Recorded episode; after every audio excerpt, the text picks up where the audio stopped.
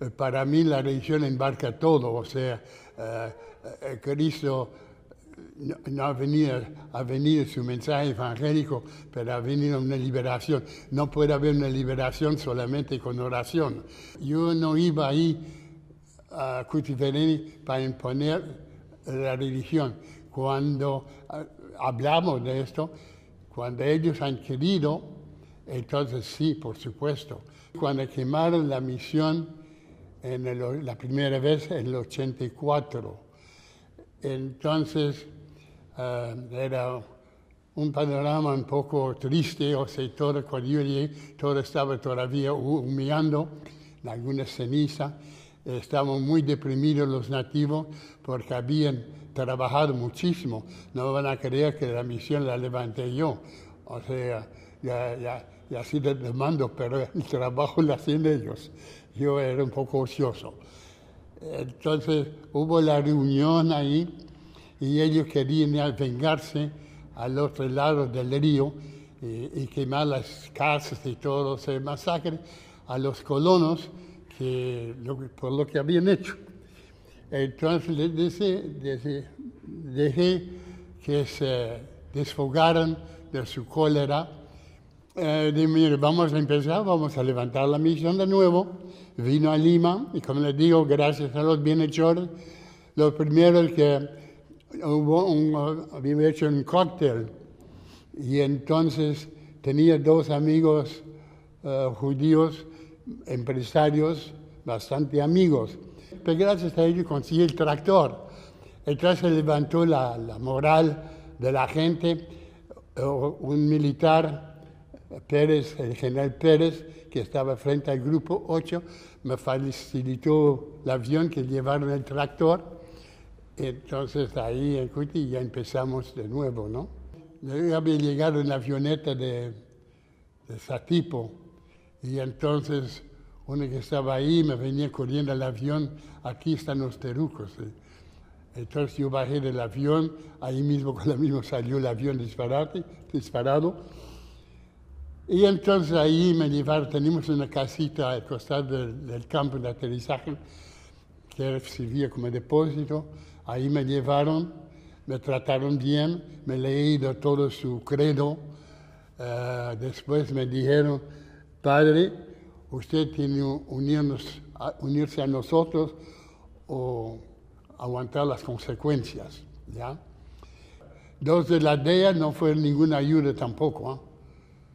O sea, muy hipócritas, muy doble. Ellos ven coco en la sopa. Después vino María Sumaita, que fue el brazo derecho. Entonces, él terminó de director y muy bien, muy bien. ¿ah? Entonces querían llevarse y que fuera en contra la misión. Él se negó. Le llevaron al otro lado del río.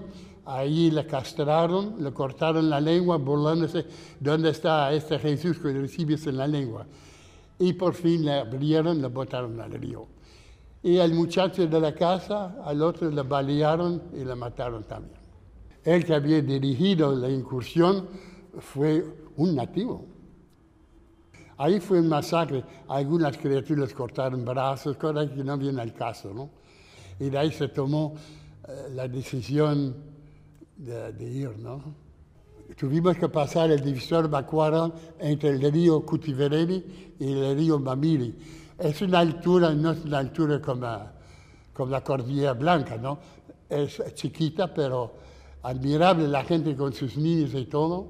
Y como digo, la comida pues eh, escasea con tanta gente. Nunca he oído una queja de, de ninguno de ellos. Y a, uno de los chicos me ayudaba a llevar la, bat- la batería, ¿no? Para la radio, para correr comunicación. Y entonces eh, Teodoro, es que murió ahora, Teodoro había matado un mono. Pero trate usted de vivir un modo eh, en- entre 400 personas, pues con la luz le puede oler. Había suri o imoki, no sé si sabe lo que es. Eh, Es ese, propiamente, no sé si llamarle gusano, que se alimenta de la palmera, que no, no llama un poquito como tocino, ¿sale? Eh, habiendo otra cosa, yo prefiero comer otra cosa, pero dice que es bien nutritivo, por lo menos. Eso de vez en cuando había. Después había otra gusana con pelo, que dice que cruda era venenoso, que había que cocinarlo.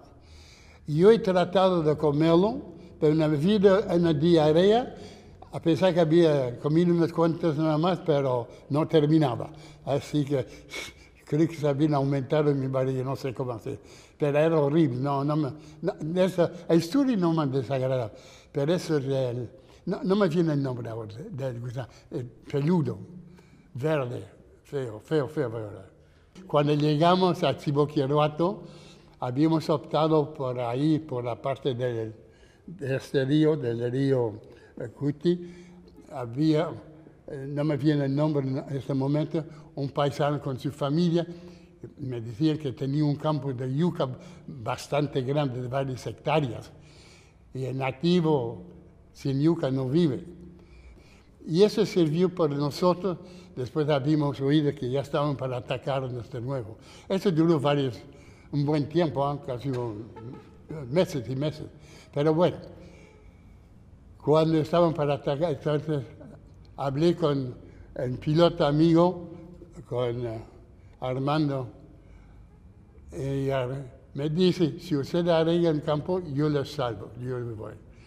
Entonces tratamos de hacer ese campo de aterrizaje que te decía ayer, que era una lengua en bastante altura, y entonces ahí, no me recuerdo ahora cuánto, más de 30 vuelos creo, así nos, nos salvó.